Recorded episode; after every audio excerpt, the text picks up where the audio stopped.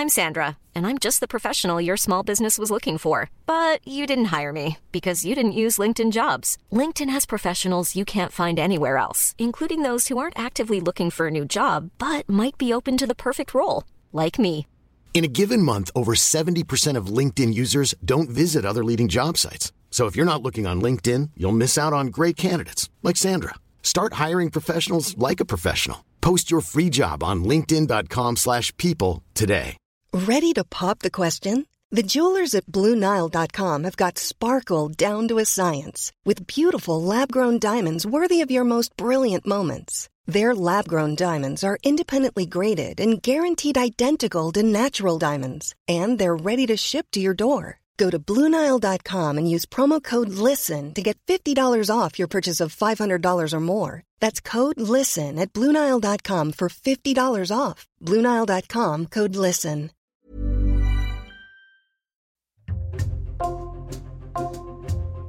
Bonjour, c'est Jules Lavie pour Code Source, le podcast d'actualité du Parisien.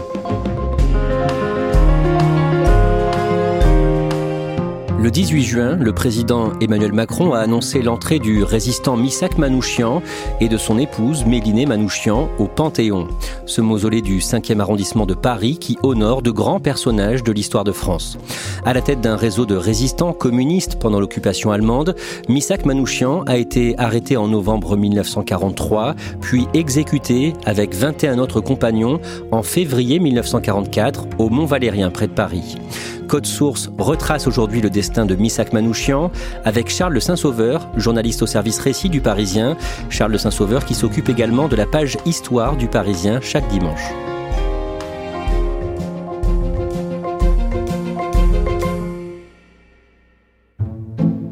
Charles de Saint-Sauveur, au mois de janvier et une seconde fois le 16 juin, vous échangez avec la petite nièce de Missak Manouchian. Elle s'appelle Katia Giragossian, elle a une petite cinquantaine d'années, elle n'a donc pas connu le résistant, et elle vous parle surtout de Mélinée, l'épouse de Missak Manouchian. Oui, elle a beaucoup connu Mélinée, la femme de Missak Manouchian, chez qui elle allait euh, régulièrement avec sa grand-mère armène euh, déjeuner euh, à Paris, dans, dans, le quartier de la République. Mélinée lui préparait de la sole, le poisson. Elle en a gardé des souvenirs très forts. Il se souvient aussi d'une femme qui était dure, qui lui faisait un petit peu peur, mais, mais il y avait surtout de la joie, et notamment dans les souvenirs qu'elle avait de Missak Manouchian, Manouche, comme on l'appelait dans la, dans la famille, plutôt que le, le martyr de la résistance, un, un fantôme pesant.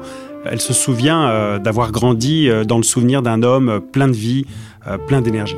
Charles de Saint-Sauveur, la panthéonisation de Missak Manouchian, ça faisait très longtemps qu'elle était évoquée. Oui, parce que Missak Manouchian est une figure très connue de la résistance et depuis longtemps, depuis la libération.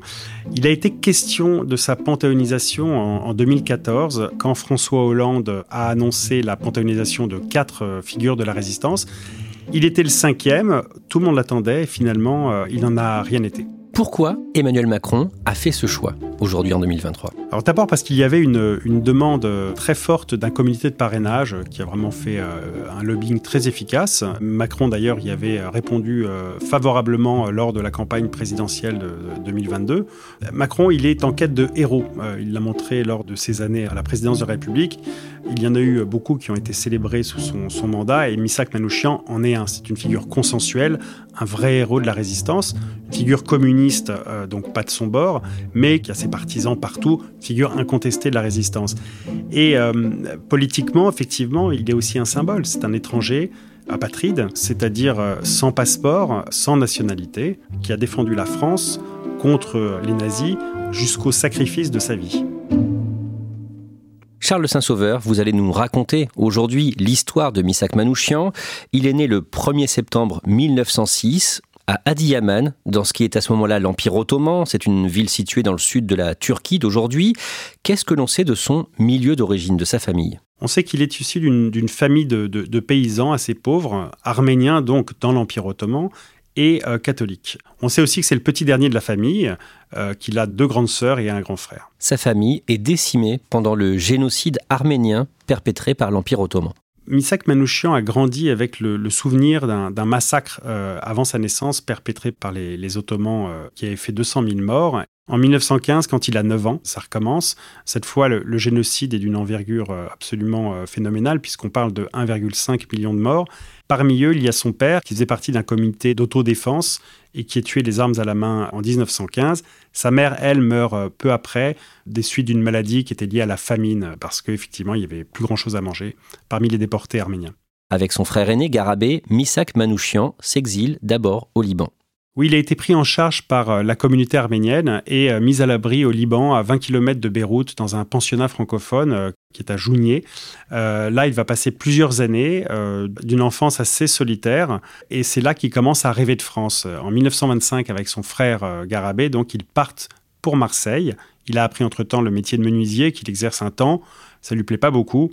Ce dont il rêve, c'est évidemment de Paris, de la capitale. Et c'est ce qu'il fait. Il va à Paris avec euh, son frère Garabé en 1927, mais la même année, son frère meurt des suites d'une maladie. Il avait une santé fragile. Misak Manouchian, lui, à quoi est-ce qu'il ressemble à ce moment-là pour qu'on puisse l'imaginer? C'est un, jeune homme euh, très brun de peau, très, très typé, euh, avec un corps euh, vraiment d'athlète, nourri par des, tours de piste. Il fait beaucoup, beaucoup de sport. Et puis un visage qui est assez beau, qui est taillé à la serpe, un petit peu comme ceux des acteurs d'Hollywood. C'est un garçon qui est surtout plein de vie. il a perdu tous les siens dans des circonstances abominables. Il vient de perdre son frère. On pourrait imaginer qu'il est à terre. Mais voilà, il, a décidé de croquer la vie à pleines dents. Il travaille comme ouvrier, il est tourneur dans une usine Citroën à Paris, dans le 15e arrondissement, mais Misak Manouchian est aussi un intellectuel. Oui, il se passionne pour la poésie, pour les arts. Il suit des cours d'ailleurs en auditeur libre à la, Sorbonne. Il fréquente euh, la bibliothèque ouvrière et, assidûment la bibliothèque Sainte-Geneviève, très connue des, étudiants euh, parisiens. C'est vraiment un amoureux de la poésie et des lettres. Pour lui, c'est ça la France. Et notamment, il traduit en arménien euh, des poèmes de Verlaine, de Baudelaire et de Rimbaud. Ces poèmes à lui, ils sont comment Alors, c'est des poèmes très lyriques et très politiques. Euh, alors, il y parle de son douloureux passé, mais aussi de la condition ouvrière, par exemple, dans un très joli poème qui s'appelle Les couturières. Elles sont là, devant la machine à coudre, au premier rayon du soleil et coudront jusqu'à la nuit, sans relâche, s'abreuvant de jour jusqu'à tomber de sommeil. La commande presse, le travail exige du soin, il le faut, sinon c'est le chômage, demain, qui met à la merci de la misère, dont le spectre est toujours là, montrant ses crocs. Ainsi besogne-t-elle pour un patron qui les exploite sans pitié. Il s'engage au Parti communiste à partir de 1934. Il s'engage en 1934 parce qu'il est très affecté par deux événements politiques. C'est l'incendie du Reichstag perpétré par les nazis en, Allemagne et le 6 février 1934 où euh, les ligues d'extrême droite défilent devant le, palais Bourbon avec pas mal de morts. Voilà, c'est un grand choc pour lui et euh, il décide d'adhérer au Parti communiste dont il était sympathisant depuis quelques années déjà. C'est un chemin finalement assez naturel pour lui qui a perdu tous les siens parce qu'il trouve dans le Parti communiste une nouvelle famille. Au sein du Parti communiste, Misak Manouchian rencontre celle qui va devenir son épouse. Oui, ces deux-là étaient faits pour se rencontrer parce qu'elle est elle aussi orpheline du génocide arménien. Elle n'a pas été au Liban mais en Grèce, euh, là où elle a été exilée, puis elle a rejoint ensuite la France. Elle a les mêmes convictions que lui, les mêmes origines, et ils se rencontrent donc en 1934 euh, via une organisation arménienne affiliée au Parti communiste. Et d'ailleurs, pour la petite histoire, quand il lui déclare sa flamme, il le fait euh, dans un café en lui tendant un miroir et en lui disant ⁇ Je vais te montrer qui est l'élu de mon cœur ⁇ Que se passe-t-il pour Misak Manouchian au début de la Seconde Guerre mondiale en 1939 au moment où la France déclare la guerre à l'Allemagne, il est arrêté en tant que militant communiste. Il va être interné euh, quelque temps avant de servir dans, l'armée française et puis ben, d'être démobilisé en juin euh, au moment de la défaite de l'armée française face au Reich allemand. Il est arrêté une nouvelle fois en tant que militant communiste, mais cette fois par le régime de Vichy, juste après euh, l'invasion par l'Allemagne nazie de l'URSS, qui met fin donc au pacte germano-soviétique. C'est le signal d'entrée des communistes dans la résistance. Il est relâché en fait assez vite, faute de preuves, et il rentre dans la clandestinité. Pendant l'occupation, dans le Paris occupé par les Allemands, il voit souvent des amis arméniens, la famille Aznavourian. Oui, les Aznavourians habitent euh, rue Navarin dans le quartier de Pigalle à Paris, alors que Méliné et Missak, euh, eux, habitent dans le 14e rue de Plaisance. Mais ils y passent beaucoup de temps. Le père et la mère euh, Aznavourian préparent des, bons petits plats pour le couple Manouchian. Missak lui-même apprend à Charles, qui deviendra Charles Aznavour, à jouer aux échecs. ils y trouvent aussi une sorte de planque où ils viennent se changer après, par exemple, une action clandestine. En 1943, Misak Manouchian rejoint un groupe armé de résistants fondé l'année précédente, les FTP-MOI. FTP MOI, c'est francs-tireurs et partisans, donc ça c'est un groupe clandestin euh, communiste de la résistance, euh, donc fondé pendant la guerre. Et MOI, c'est la main-d'œuvre immigrée, c'est antérieur, c'est euh, date de 1924. Le Parti communiste en fait crée à ce moment-là la MOI, qui euh, fédère syndicalement et politiquement les masses d'immigrés venus d'un peu partout en Europe et surtout dans les années 30, effectivement, à la faveur de la crise économique et, euh, des crises politiques, euh, notamment en Allemagne ou en Europe de l'Est.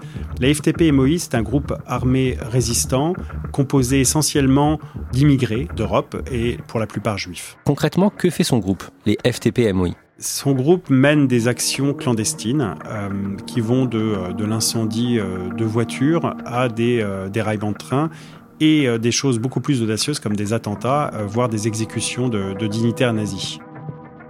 Il faut savoir qu'en 1943, la plupart des groupes résistants en région parisienne ont été démantelés et que les FTP MOI sont à peu près les seuls à affronter les nazis dans Paris. Le vendredi 2 juillet 1943, l'un des chefs des FTP-MOI, Joseph Kliski, meurt suite à l'attaque d'un bus rempli d'Allemands à Clichy, dans l'actuel département des Hauts-de-Seine. Cette mort euh, est un véritable coup d'arrêt euh, qui désorganise complètement le, premier détachement euh, des FTP-MOI dont il était le, commandant militaire. Et c'est à la suite de cette perte que Misak Manouchian prend du galon en quelque sorte dans l'organisation. Il devient d'abord commissaire technique en juillet, puis le commissaire militaire, c'est-à-dire le responsable des opérations. C'est lui notamment qui est chargé de désigner les, cibles à abattre et qui organise les trois groupements, c'est-à-dire une cinquantaine de résistants dont il a euh, la responsabilité. Quels sont ces faits d'armes? L'action la plus spectaculaire a lieu le 28 septembre 1943, rue Pétrarque, euh, dans le 16e arrondissement de Paris. Euh, Manouchian directement n'y participe pas, mais trois de ses lieutenants assassinent, donc en pleine rue, un des euh, dignitaires euh, nazis de Paris, le général SS Julius Ritter, qui était l'un des responsables du STO, le service travail obligatoire, qui envoie de la main-d'œuvre euh, de force en Allemagne. Charles Saint-Sauveur, la police du régime de Vichy, cherche à démanteler le groupe Manouchian. Elle cherche avec de, de, gros moyens. En gros, c'est la fameuse BS2, la brigade spéciale numéro 2 des renseignements généraux, qui est donc un service qui est commandé par le, commissaire Enoch, très efficace euh, et qui met en œuvre des moyens spectaculaires pour traquer les groupes de résistants euh, armés. C'est notamment le cas du groupe Manouchian. En novembre 1943, tout le réseau des FTP MOI à Paris est démantelé. Il y a 68 arrestations au total. Donc c'est un vrai coup de filet. Le 16 novembre, Misak Manouchian a rendez-vous, comme tous les mardis, avec son chef, Joseph Epstein. Ils se rencontrent à la gare de Évry-Petitbourg, comme on dit alors. Et là, ils sont euh, immédiatement euh, arrêtés, euh, l'un comme l'autre. Méliné, elle, parvient à se cacher chez les Aznavourians, justement. D'un mot, il y a plusieurs versions sur son arrestation, mais lui, à ce moment-là, il pense avoir été dénoncé. C'est ce qu'il écrit dans une de ses toutes dernières lettres. Il dit qu'il a été vendu, qu'il ne pardonnera pas à cette personne, contrairement à toutes les autres. Les historiens, aujourd'hui en tout cas, ne, retiennent pas euh, l'hypothèse d'une trahison, mais bien celle d'une enquête euh, très fouillée de la, de la police française pour remonter jusqu'à lui. Misak Manouchian et 22 autres membres de son groupe de résistants font l'objet d'un simulacre de procès, procès qui s'est ouvert le mardi 15 février 1944 devant une cour martiale allemande. Il y a des doutes sur la durée de ce procès et le lieu. Selon certaines versions, c'était dans une salle de l'hôtel Continental à Paris. On sait vraiment très peu de choses de ce procès, en tout cas des débats qui, euh, qui ont eu lieu. On ne sait même pas combien de temps exactement il a duré. Ce qu'on sait en revanche, c'est qu'il a été expéditif, que c'était un, simulacre de, de, procès et qu'il a été rapporté par une presse qui était complètement sous contrôle, donc évidemment hostile au, au, groupe armé résistant. Et avant le procès, donc face à la presse collabo, il aurait prononcé cette phrase Vous avez hérité de la nationalité française, nous l'avons mérité.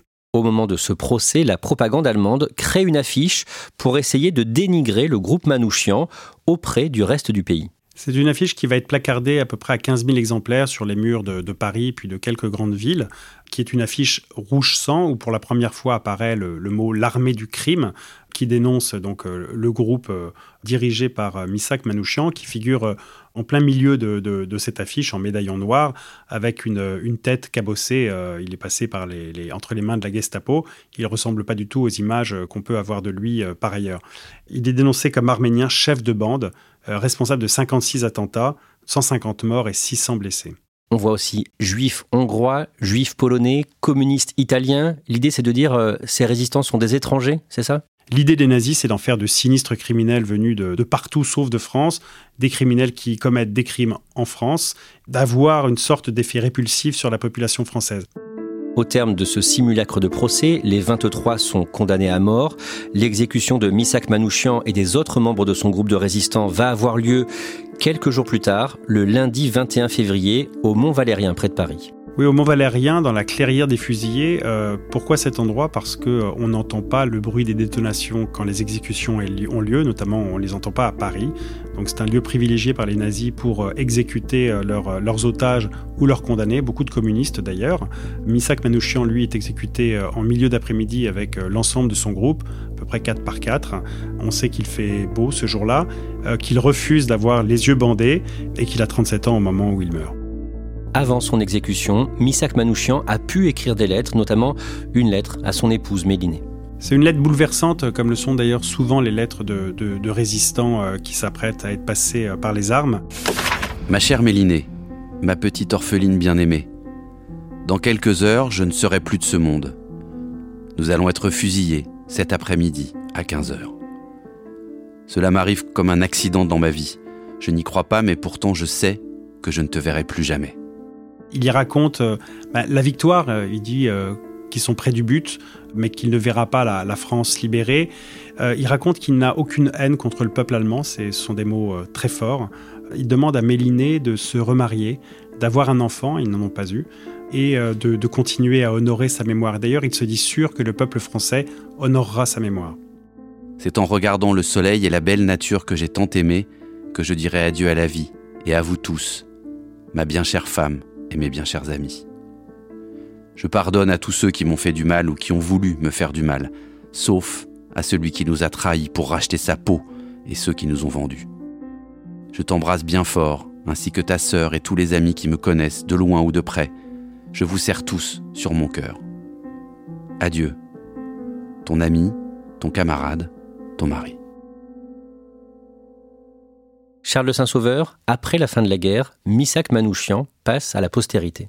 Oui, très rapidement, euh, par le biais de l'affiche rouge, hein, qui s'est retournée contre la propagande nazie, ça, Misak Manouchian et, ses camarades euh, deviennent des, icônes de la libération, des martyrs de la résistance, euh, notamment auprès du, au sein du, Parti communiste.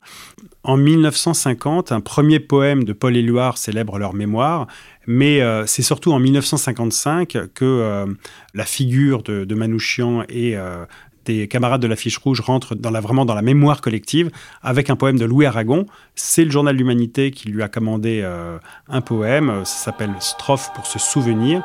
Et quatre ans plus tard, en 1959, Léo Ferré met en musique le poème d'Aragon. Vous aviez vos portraits sur les murs de nos villes noir de barbe et de nuit, hirsute, menaçant, l'affiche qui semblait une tache de sang, parce qu'à prononcer vos noms sont difficiles. Il cherchait un effet de peur sur les passants.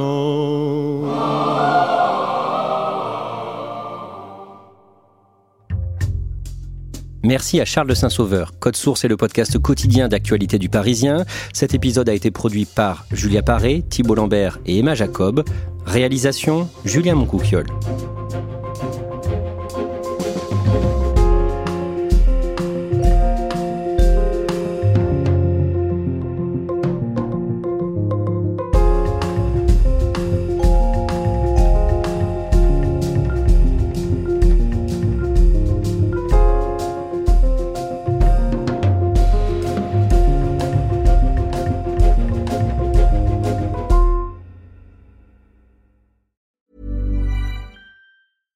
Small details are big surfaces. Tight corners are odd shapes.